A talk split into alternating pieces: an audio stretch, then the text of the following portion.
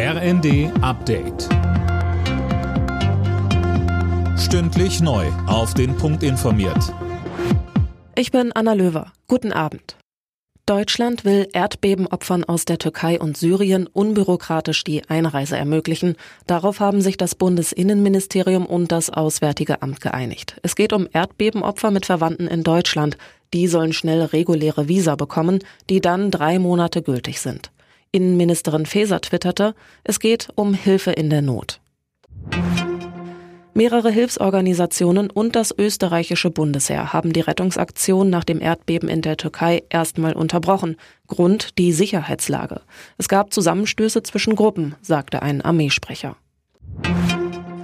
Die Bundeswehr startet kommende Woche mit der Ausbildung ukrainischer Soldaten am Leopard-Kampfpanzer. Das berichtet der Spiegel. Geplant ist demnach eine Art Turbo-Lehrgang, Daniel Bornberg. Ja, in nur sechs bis acht Wochen sollen die ukrainischen Soldaten so fit gemacht werden, dass sie den Leopard bedienen können. Außerdem soll das Zusammenspiel mit dem Schützenpanzer Marder trainiert werden.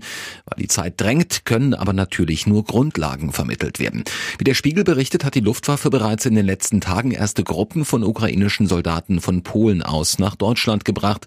Mitte kommender Woche soll das Training dann auf dem Truppenübungsplatz Munster in Niedersachsen starten. Union Berlin bleibt in der Fußball-Bundesliga der erste Verfolger von Tabellenführer Bayern. Die Berliner gewannen das Spitzenspiel in Leipzig mit 2 zu 1.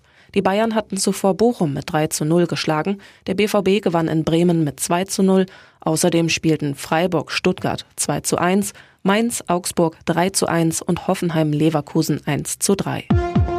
Alle Nachrichten auf rnd.de